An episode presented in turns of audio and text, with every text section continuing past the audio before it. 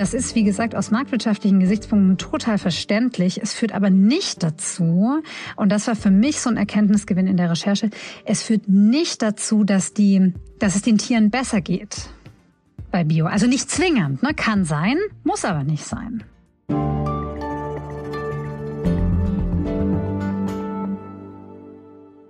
Hallo Anne. Hallo Sarah. Anne, weißt du noch, was du heute Morgen gefrühstückt hast? Ja, das weiß ich noch. Äh, das waren Haferflocken mit Mandelmilch und Äpfeln. Okay, und war irgendwas davon Bio? Ja, alles war Bio.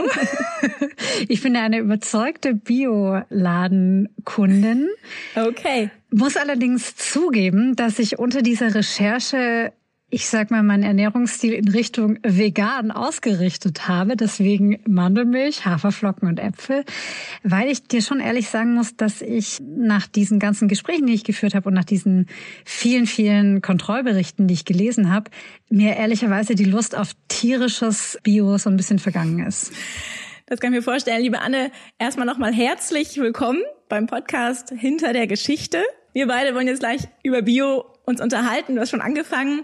Wir fragen uns, wie gut sind die Vorschriften eigentlich der Label für die Tiere und für die Natur wirklich? Du hast, um nochmal auch diejenigen mitzunehmen, die uns zuhören, darüber einen Text geschrieben im aktuellen Dossier der Zeit und der heißt Die Biolüge. Und an alle, die uns zuhören, schön, dass Sie da sind. Unser Podcast hier, der gehört zum Programm der Freunde der Zeit. Das sind die Menschen hier im Verlag, die sich um den Austausch mit unseren Leserinnen und Lesern kümmern. Und wir sprechen hier jede Woche mit Kolleginnen oder Kollegen über eine besondere Recherche. Ich bin Sarah Schaschek, ich bin Redakteurin beim Kindermagazin Zeit Leo und ab und zu moderiere ich auch hier. Bei mir ist also jetzt Anne Kunze. Du bist Redakteurin in unserem Investigativressort in Berlin. Anne, Bio-investigativ. Was hast du denn da eigentlich genau aufgedeckt? Ja, ich möchte mich erstmal äh, für die Einladung in diesen Podcast bedanken. Ich freue mich, äh, dass wir über die Recherche sprechen können, dass euch die Recherche auch interessiert. Also, das hat so begonnen, dass mich eine Frage von äh, meiner Dossierkollegin und der Titelchefin Tanja Stelze erreicht hat mit der Frage, wie bio ist eigentlich bio wirklich? Hat sie mich gefragt und hat gesagt, wäre das mir nicht mal eine Geschichte? Und ich habe gesagt, ja, also auf jeden Fall gucke ich mir total gerne an und habe dann, ich habe schon einige Recherchen im Bereich der Landwirtschaft und auch im Bereich der ökologischen Landwirtschaft gemacht. Und ich hatte dann schon so einige GesprächspartnerInnen, naja, vor allem Gesprächspartner, männlicher, diese Branche ist relativ männlich. Und habe dann ja, relativ viele Gespräche geführt und kam dann immer so, schlängelte mich sozusagen so von Einzelfall zu Einzelfall und habe mir irgendwann gedacht, okay, krass, das ist eigentlich ein echt ein systemisches Problem.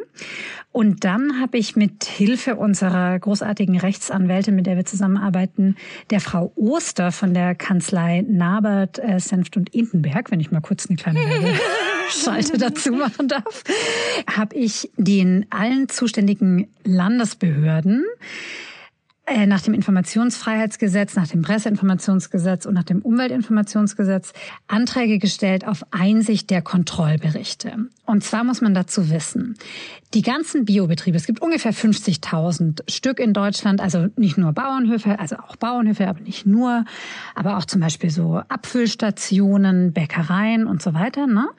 Diese Betriebe werden wenn Sie mit diesem Biosiegel werben möchten, also Ihre Produkte unter dem Biosiegel verkaufen, werden Sie mindestens einmal im Jahr kontrolliert von so einer Ökokontrollstelle. Das sind privatwirtschaftliche Unternehmen, die handeln aber im Auftrag des Staates, also der jeweiligen Landesbehörde, ne? also auf Bundeslandebene. Und die Landesbehörde wiederum, die kriegt dann von den privaten Ökokontrollstellen die Rückmeldung, wenn irgendwas ich sag mal, gravierend schief läuft, ja. Also wenn zum Beispiel Tiere als Bio verkauft werden, die nicht Bio sind. Oder wenn Produkte zusammengemischt werden oder so. Und diese schwerwiegenden Verstöße, also ich habe Akteneinsicht beantragt ähm, auf schwerwiegende Verstöße. Und daraufhin habe ich dann so 500 Kontrollberichte und darüber hinaus noch etliche statistische Auswertungen der Landesämter selber erhalten.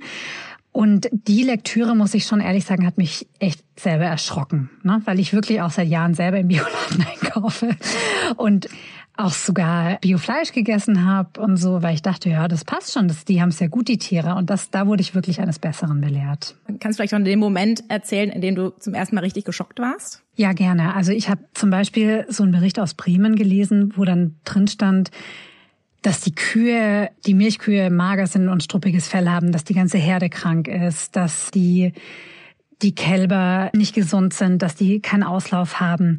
Und dann dachte ich so, das ist schon irgendwie krass. Also natürlich sind es immer dann jeweils einzelne Fälle, ne? Und man, man kann sicherlich auch davon ausgehen, dass das Gros der Biobetriebe sauber arbeitet. Aber trotzdem zeigen eben diese einzelnen Fälle so ein strukturelles Problem. Und nämlich das, dass, dass es eben passiert, dass zum Beispiel Kühe systematisch Hormone bekommen, damit sie zur selben Zeit kalben oder sie bekommen Hormone gleich zur hormonellen Abtreibung sozusagen, wenn sie schwanger sind, wenn sie tragen. Oder dass Tiere auch mit Antibiotika systematisch behandelt werden. Ne? Das ist auch sowas, da ist man eigentlich als Biokonsumentin, denkt man so, ja, das, wenigstens haben die Tiere keine Antibiotika. Das stimmt aber halt nicht immer.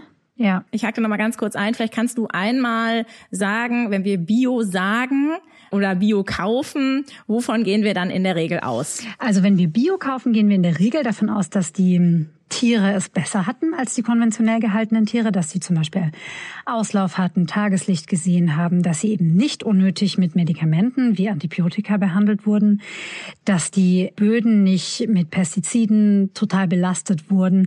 Na, man geht bei Bio eigentlich davon aus, dass so wenig wie möglich und so viel wie nötig gemacht wurde an Medikamenten und an Dünger und Pestiziden. An Schadstoffen kann man vielleicht übergreifend sagen. Und trotzdem ist es ja so, dass der Handel auch bei Bio genau das bezahlt, was er bekommt. Also in, in Kilogramm oder in Litern bezahlt der Handel und fragt dann nicht danach, wie geht's eigentlich den Tieren, wie geht's eigentlich den Böden, ne, dessen Ertrag ich hier in der Hand habe.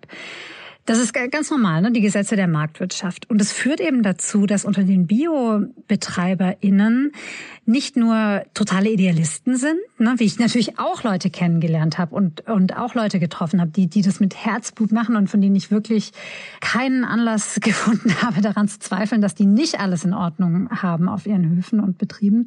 Aber das sind eben nicht alle. Ne? Da gibt es eben auch welche, die dann wirklich viel zu wenig Platz geben den Tieren und zu keinen Auslauf und die Tiere mit Hormonen behandeln und ne, zum Beispiel so konventionellen also Mais zum Beispiel untermischen, ne? Mais und alles mögliche andere konventionell mit Bio vermischen und dann alles als Bio zu verkaufen, weil es einfach natürlich mehr Geld einbringt. Und es geht halt bei jedem Landwirt, ob ökologisch oder nicht, ums Überleben. Das ist ja auch verständlich. Ne? Und du hast ja jetzt gesagt, es gab jetzt nicht irgendeinen Hinweis oder so von irgendeiner, weiß ich nicht, Kon Kontrollstation oder so, die gesagt hat, Leute, das muss man mal öffentlich machen, sondern ihr seid sozusagen hingegangen und hattet sozusagen aus eigener Initiative, habt euch das angeschaut. Wieso hat das noch keiner so sozusagen systematisch angeschaut wie du jetzt. Woran liegt das, dass da kein nicht mehr ja nicht mehr der Aufschrei eigentlich ist? Ja, du, das habe ich mich ehrlicherweise auch gefragt, weil ich gemerkt habe, dass die Behördenmitarbeiter auch hier muss ich nicht gendern. Doch, es gab auch einige wenige Frauen, aber viele Männer auch, dass die wirklich fast wie so drauf gewartet haben, dass mal jemand mit, mit ihnen spricht darüber. Ne? Das war echt total interessant. Also es hatte einfach noch nie jemand gefragt. Ich glaube, es ist noch nie jemand auf die Idee gekommen, das einfach abzufragen. Dabei ist es möglich für nicht nur für JournalistInnen, sondern für jeden Menschen über das Informationsfreiheitsgesetz Dokumente zu beantragen, also die Akteneinsicht zu beantragen bei bestimmten Behörden. Wir haben auch andere Beispiele, wo wir sehr lange darauf gewartet haben, bis wir Berichte dann mal zu sehen bekommen, also von aus ganz ganz anderen Themenfeldern. Aber hier muss ich wirklich sagen, gab es etliche Behörden, die sehr kooperativ waren und uns hunderte von Berichten geschickt haben.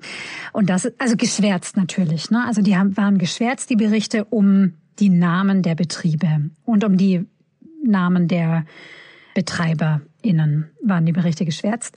Aber trotzdem ne, ist es natürlich für Behörden eine Menge Arbeit, diese Berichte erstmal rauszusuchen, zu schwärzen und uns dann zu schicken. Oder manchmal durfte ich auch hinfahren und sie mir anschauen in einem Zeitfenster. Ja. Du hast ja vorhin schon mal diesen Begriff, es ist sozusagen ein strukturelles Problem, hast du benutzt. In deinem Text steht der Satz, den ich ganz gerne mal vorlese. Seit die großen Supermarktketten Bio entdeckt haben, hat sich der Markt verändert. Kannst du nochmal sagen, du sagtest auch, du hast schon viele Recherchen gemacht, auch in, in diesem Bereich, im landwirtschaftlichen Bereich.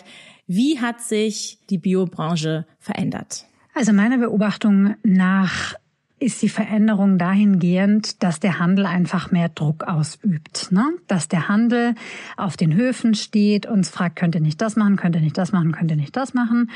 Und eben viele Biohöfe also es gibt ja einen Verband auch, den Verband Bioland, der mit Lidl kooperiert, was in der Branche noch immer kritisch gesehen wird. Bioland selber und Lidl sehen es natürlich nicht kritisch. Ne?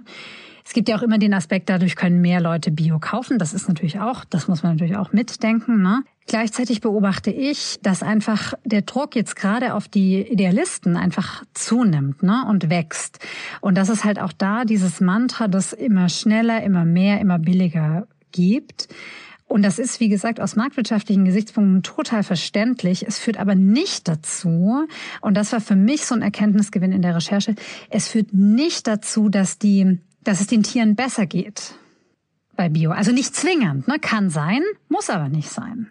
Ist nicht auch Teil äh, dieses großen Drucks, der da jetzt auf den Biohöfen liegt? Und ja, ich, wie gesagt, ohne das entschuldigen zu wollen, aber äh, natürlich wird dieser Druck irgendwo hin kanalisiert und dann sozusagen äh, schlimmerweise irgendwie auf die Tiere oder die eigentliche diese die Arbeit, die man eigentlich äh, da tun soll. Wenn ist nicht das eigentliche Problem, auch wenn alles sozusagen, wenn sich mehr Menschen, mehr Menschen wollen gern Bio haben, selbst wenn alles teurer würde und sich die Bauern auch an diese Regeln halten, ist es nicht trotzdem so, dass einfach viel, dass es einfach viel zu viele Menschen gibt und dass dieser Druck für die alle zu produzieren, dass das eigentlich auch so eine Art Teufelskreis ist? Da bin ich mir nicht sicher, ob ich dir da ganz zustimmen kann. Einfach weil, also du hast natürlich recht, insofern, als es einen, gerade einen Nachschubmangel gibt bei den großen Supermärkten, also was zum Beispiel Biofleisch angeht. Ne?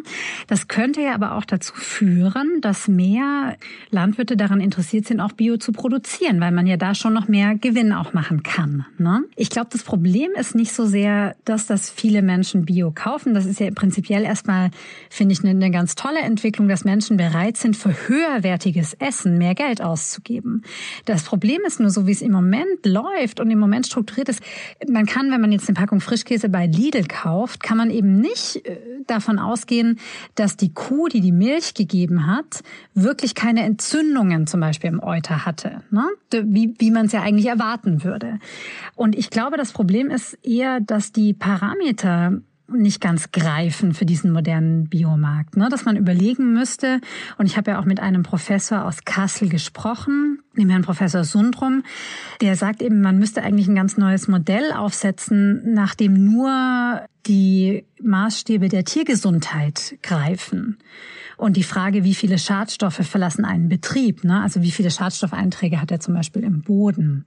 Und das finde ich schon ganz spannend, dass man da sozusagen das gedankliche Mindset ändern könnte, um zu begreifen, was eigentlich schief läuft. Trotzdem würde ich noch mal ganz gerne auf die sozusagen Rolle der Kundinnen und Kunden kommen. Ähm, du hast in deinem Text auch erwähnt, sozusagen Bio-Ingwer das ganze Jahr über. Ähm, sind es nicht auch die Ansprüche, auch was den Preis angeht, ne, nehme ich mal an, die dazu führen, dass, dass sozusagen so ein hoher Druck auf der, auf der Branche äh, liegt. Also welche Rolle spielen Kundinnen und Kunden in deinen Augen? Sind, sind wir sozusagen nur die Opfer oder sind wir nicht auch letztlich die Treibenden dieses Konflikts? Also ich glaube, dass man als Konsumentin, als Konsument selbst schon gut beraten ist, also wenn man diesen Kreislauf durchbrechen möchte, ne? wenn man relativ regional einkauft und relativ saisonal einkauft, also sich vielleicht auch zum Beispiel mal den Hof anschaut, wo das Fleisch herkommt, das ist natürlich super viel verlangt, ne? Aber es gibt ja mittlerweile auch schon solche Kooperativen von Höfen mit auch auch in der Stadt, ne? Dass man, dass die, dass man sozusagen Teil der Ernte abnimmt von dem Hof, egal wie sie ausfällt. Da gibt es ja Ansätze, die man verfolgen kann. Das ist mir vollkommen klar, dass ich da äh, jetzt eine privilegierte Schicht anspreche und dass es nicht für jeden Menschen in Frage kommt. Gleichwohl ist die Idee, mehr Gemüse regional und saisonal einzukaufen, finde ich eine ganz gute Idee, die, die, die im Text auch von Carsten Baug vorgetragen wird. Das ist der Betreiber einer der ältesten Demeterhöfe in Deutschland. Und der sagt eben ganz klar, wir sollten mehr regional kaufen, wir sollten mehr saisonal kaufen und, und das finde ich auch relativ wichtig, ist auch in meinem Leben mit Kindern ein großes Thema, dass wir das, was wir einkaufen, auch wirklich aufessen sollten. Ne? Und es wird ja auch unheimlich viel Essen weggeschmissen. Und ich glaube, man kann, wenn man persönlich was tun will, dann sollte man, glaube ich, darauf achten, dass man regional einkauft, saisonal einkauft und das Essen, was man einkauft, also nur so viel kauft, wie man auch wirklich isst. Lass uns gerne noch trotzdem noch mal einmal auf äh, diejenigen gucken, die also da jetzt versuchen, diese Regeln zu, zu sehr zu überdehnen, vielleicht auch da sozusagen wirklich Fälschungen zu betreiben. Genau, das Ökogesetz äh, wirklich umgehen. Also das, genau. Genau, mhm. genau. Also du, genau, du hast ja geschrieben, also natürlich einerseits ist das also ein Bruch mit dem Versprechen an die Kundinnen und Kunden. Andererseits ist es aber formal in vielen Fällen erstmal gar kein Rechtsbruch, also zu, so häufig was die äh, Flächen angeht oder auch den einen und das eine oder andere Mal auch irgendwie Antibiotikum zu spritzen oder so. Du sagtest ja, es gibt so wenig wie möglich, aber eben doch so viel wie nötig. Wird da denn jetzt auch an den Regeln nachgebessert oder zumindest darüber diskutiert, dass man daran muss? Also es ist schon so, ne, dass es strenge Regeln gibt, um das vielleicht nochmal zu präzisieren. Zum Beispiel ist der systematische Einsatz von Antibiotika und von Hormonen verboten. Ne? Das, ist das, das ist ein ganz klarer Verstoß gegen die EU-Öko-Verordnung. Die Regeln gibt es schon. Die werden halt teilweise gebrochen und das wiederum wird halt oft nicht streng genug sanktioniert. Ne? Das wird dann weitergegeben, an, also müssen die Bauern auch mal mitunter mal ein Bußgeld zahlen. Ich habe aber nur Bußgelder von ja so 200, 500 Euro gefunden. Selten waren das mal einmal was über 1000 Euro. Das, das kommt also sehr selten vor. Und dass es sozusagen staatsanwaltlich verfolgt wird, so eine Abweichung, die in der Kontrolle festgestellt wird, das kommt auch selten vor ne, im Vergleich. Und deswegen muss man sich, glaube ich, eher mal fragen, ob sozusagen dieses Kontrollsystem, ob das scharf genug ist. Ne? Das Kontrollsystem ist ja sehr dicht, aber ist es auch wirksam? Ne? Also wozu führt es? Und dazu möchte ich auch noch Bedenken geben, dass es auch durchaus mir durchaus auch äh, in meiner Recherche Dinge begegnet sind, die eben nicht von Kontrolleuren erfasst wurden. Also zum Beispiel gibt es jetzt aktuell so einen Schweinebauern in Leopoldshagen, der mehr als zwei Jahre lang einfach ganze Schweine konventionell eingekauft hat und teilweise noch am gleichen Tag als Bio verkauft hat. Ne? Und das ist natürlich schon eine, eine, eine relativ große äh, Sache, dass das, das, das, der wurde auch verurteilt, ähm, zwei Jahre auf Bewährung. Aber das ist nicht aufgeflogen bei so einer Kontrolle, ne? sondern auf, das war der Tipp von einem anderen Landwirt. Mhm. Das ist ein gutes Stichwort. Ich würde nämlich jetzt ganz gerne tatsächlich einmal auch über sozusagen das Investigative in deiner, also dieses investigative Moment in deiner Recherche sprechen. Was war für dich sozusagen, was war das Schwierigste für dich sozusagen rauszubekommen? Also du hast ja gesagt, du hast diese Berichte sozusagen angefordert, die, die müssen auch rausgegeben werden, so habe ich dich verstanden. Genau, genau. Und genau, wo kommt jetzt der Moment, äh, in dem du aber sozusagen in die investigative Recherche gehst? Okay, also dieses, dieses Beantragen der Dokumente nach dem Informationsfreiheitsgesetz, das ist schon, gehört schon sozusagen zum investigativen Besteckkasten. Ne? Das, das ist so ein Klassiker, sage ich mal, unter KollegInnen, dass wir, wir nennen das dann auch IFG-Antrag oder wir sagen auch schon die Abkürzung, haben wir das IFG. Ne? So sprechen wir. Und das okay, ist okay. Ähm, sozusagen. Aber ist das schon, ein Standard oder ist das was, was man wirklich nur in ja. ganz besonderen Situationen äh, Nee, das machen wir schon. Nee, ich würde schon sagen, dass wir das relativ häufig anwenden. Es ist halt nicht immer so ergiebig, wie jetzt es in diesem Fall war. Mhm, okay. ne? Das muss man auch sagen. Also wir haben es ganz häufig also mit einem Ministerium zu tun, das sozusagen gar nicht reagiert auf unsere IFG-Anträge. Ähm, hier war es wirklich gut. Also hier ist es auf fruchtbaren Boden, um im Bild der Landwirtschaft zu bleiben, gefallen. Und wie gesagt, habe ich auch über die Anträge hinaus mit sehr vielen Behörden Leitern und Mitarbeitern gesprochen über deren Einschätzung. Also das war wirklich toll, ne? dass da Menschen auch bereit waren, mit mir zu sprechen. Und dann ist natürlich investigativ auch, dass ich in dem Bereich schon viele Jahre recherchiere und natürlich ein Netzwerk von Informanten habe und mit vielen Leuten sozusagen im Hintergrund, nennen wir das, gesprochen habe. Also, dass sie mir Tipps gegeben haben, denen ich dann nachgegangen bin, mit anderen. Ja, also wenn ich nochmal ja? kurz darauf zurückkomme, du hast ja gesagt, da waren die eigentlichen Namen der Höfe, ja. der betroffenen Höfe waren ja immer geschwärzt. Genau. Ne? Das heißt, du konntest nicht aus den Dokumenten äh, sehen, wer sind die schwarzen Schafe und da einfach mal vorbeispazieren. Nee, das konnte ich nicht, aber ich konnte schon manchmal auf was schließen sozusagen. Mhm. Also mhm. zum Beispiel, wo dieser Hof Mitglied ist, bei welchem Verband und so. Ne? Das ging, das ging schon. Aber also was natürlich schon auch eine Rolle spielt, ist, dass ich seit vielen Jahren in dem Bereich recherchiere und viele Menschen kenne, die mit mir gesprochen haben, die jetzt nicht namentlich im Text auftauchen, ne, die mir aber sehr gute Hinweise gegeben haben.